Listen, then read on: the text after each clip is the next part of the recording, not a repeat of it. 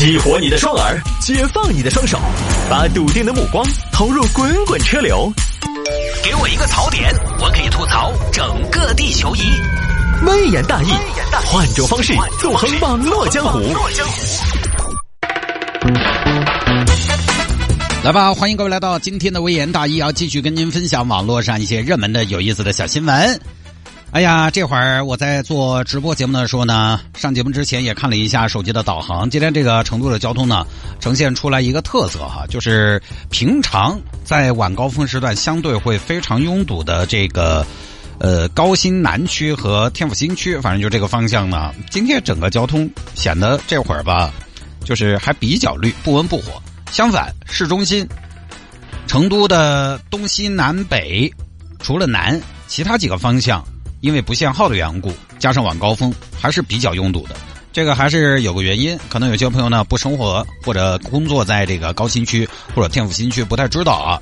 就最近呢，因为这个疫情呢，主要就发生在这个高新南，尤其新会展这一坨。所以其其实呢，今天包括我们的很多同事，他们在早间接到了这个防控的短信之后呢，都回去居家了。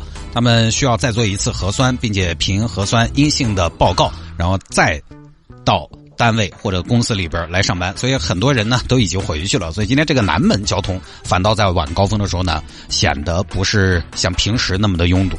今天就不限号了哈，反正最近呢，因为这个疫情防控的缘故，减少大家在公共交通上去拥挤嘛，减少这个疫情传播的概率。所以呢，从今天也就是二月二十三号开始呢，就。成都就不再受这个机动车尾号限行的影响了，大家都可以开车出门反正路上车多人多，大家稍微慢一点啊，文明礼让驾驶。也希望这个疫情呢能够尽快的控制住，我们成都市民的这个生产生活呢能够尽快的步入正轨。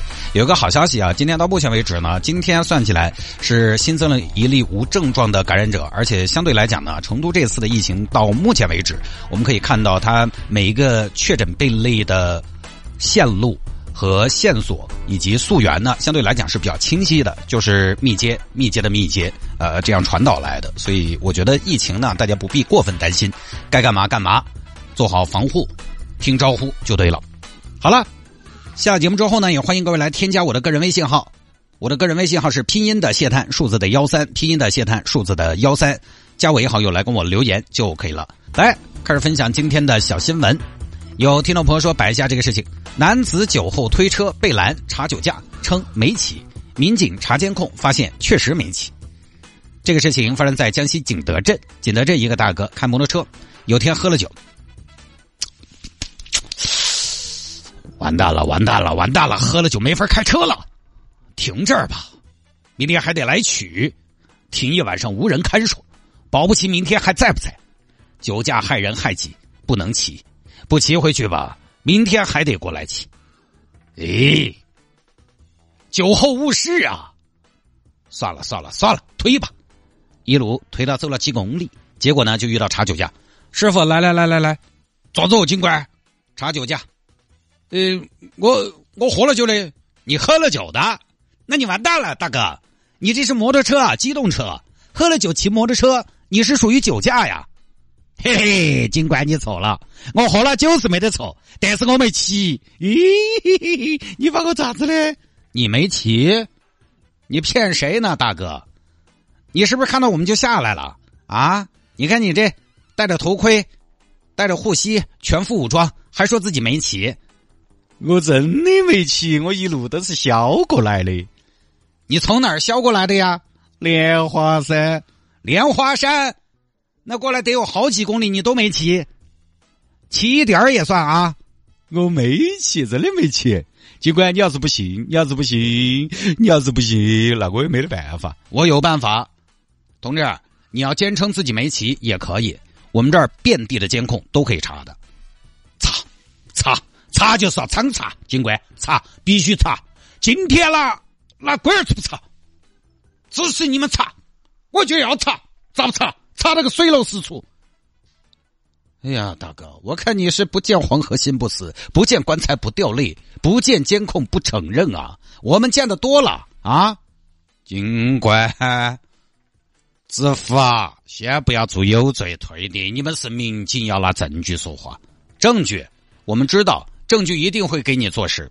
但是啊，根据我这十多年的查酒驾的经验来说，可以说是没有一个冤枉的。主动承认自己酒驾的人，低达百分之十。你呀，我估计也不例外。尽管不说那些，少说那些，证据说话。你不要犯了经验主义错误，不能冤枉一个好人啊！是，可能我们好酒之人有很多给你们留下了不好的印象，不尊重法律，狡黠诡辩。但是我们好酒之人也有懂事的，也有清醒的。我今天就是要告诉你，我们喝酒的人也有懂规矩的，我们喝酒的人也有惜命的。酒是冷的，人是热的；酒是辣的，人是乖的。酒可以醉人，醉人也可以无罪。你还有什么要说的吗？我们什么时候去看监控？随时出发。警官，把酒言欢，不醉不归。归途之上，我把车推。今天，希望各位警官在我的身上可以消除对喝酒之人的偏见。喝酒有度数，做人有哈数。口中有酒味，心中有敬畏；酒中有情义，心中有纪律。青梅煮酒论英雄，酒后推车并不怂。推车是不怂，但是推车累呀，累不累？想想模范张桂梅，身体不累，出了事就是能悔恨之泪，不能吃苦，这辈子就开不上捷豹路虎。那你也没看上啊？你不管，走查监控，这边一查，没啥，哎，查到了，查到了啊，查到，了，看一看，看看怎么回事？我还真就不信了，怎么回事？查到了，看看，警官，你看，你看，你看，你看，这就是我，看我是不是推的？是不是推的？你看我这一路，啊，从莲花山，从莲花山我一路盘山。我一百多斤的瘦头陀，推动三百斤的摩托。我在城市的车祸艰难的穿梭，那一哈哈沉重的步伐，就是对安全最高的礼赞。那一次笨拙的转向，就是用血肉之躯传递钢铁般的信念。我在推车，也在呐喊。我像是一个无声的宣传员，走到哪里就给哪里的驾驶员。无声的震撼，大音希声，大道无形，大酒无悔，大兴请客。好了好了好了，知道今天晚上是大兴请客。大哥，行行行，算你厉害，算你厉害，晓得你行了啊？晓得了吗？晓得了，晓得了。大哥，确实很不错，这么几公里硬推过来的呀？那不是硬推是什么推？这叫什么？这就叫我一说。好了好了好了。行，不叫了，行不行？你这个我们啊，我们想这样，大哥，我们想给你竖一个典型，宣传一下啊。这都是我该做的，但是啊，恰恰很多人该做的他做不到啊。是不是啊，警察同志？这是该做的，很基本，他们都做到吗？很多人做不到啊，不得哟！我以为喝酒推车大家都能做得到，没想到哦，只有我能做得到，我还是少数啊，你是极少数。哦，等于这么说，我还是模范，对。酒驾模范，哦，等于说还比较优秀，非常优秀。哦，那如果你们宣传要给我一个称号，你们一般给我个啥称号呢？中国酒驾觉悟自律原则网。好，就这么定了，就这么个事情啊。这个事情呢，以前摆过的，也是摩托车喝了酒没办法，就几个人推的。因为摩托车这个东西呢，确实现在在大城市里边开摩托车的朋友越来越多，有的朋友呢可能也要小酌几杯，但摩托车呢也足够危险。摩托车摩托车喝了酒比较麻烦。我们现在台里边有很多小年轻呢，他们自己骑摩托车嘛，一个人上下班，其实也挺好的。相对来讲呢，油耗也没那么高，经济性呢相对也比较那么强，同时呢还能兼顾一个，哎，好像比较有调性啊。就现在大城市里边呢，也开汽车也开摩托车的朋友其实很多，呃，但是摩托车呢跟驾照是共用分数，摩托车驾照吊销，你汽车也开不了，它是一本驾照，它上边增驾，哎，所以它摩托车酒驾跟汽车酒驾是一样的处罚力度。一样的处罚规则，然后摩托车这个东西呢，它没法喊代驾，而且摩托车即便有代驾，说实话，喊代驾你喝了酒坐摩托车也很危险。那个摩托车大家也知道，骑摩托车的朋友你知道后边带人，你有的时候要过个弯什么的，他呃，反正有一定的危险性，稍微一甩你坐得稳吗？所以要么就是酒醒了来骑，要么呢就是推回去。我们台里边小年轻，我们有的时候出去晚上聚餐，他们如果那天骑摩托，他们是没法喝酒的，因为就是喊不到代驾。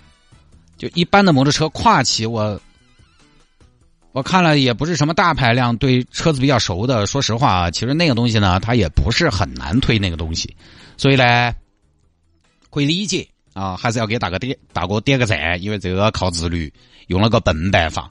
他这个看起来是个笨办法，但是这个笨办法他起码没违法，看起来有点狼狈，但是我觉得这个才是最聪明的笨办法。上面一小节说了摩托车，说摩托车现在大城市里边骑摩托车的朋友越来越多了。有听众朋友说，探哥你说漏了一个骑摩托车最重要的好处，不堵车，通行效率高，省时间。我就大部分时间骑车上下班。这个我不懂啊，这个收音机前听众朋友应该也想得到吧？摩托车没那么堵车嘛，那跟电瓶车一个道理嘛，对吧？而且帅嘛，但是呢，这个说实话，摩托车好不好呢？还是要看你的运用场景，还是要看你的通勤的距离和你的工作的性质。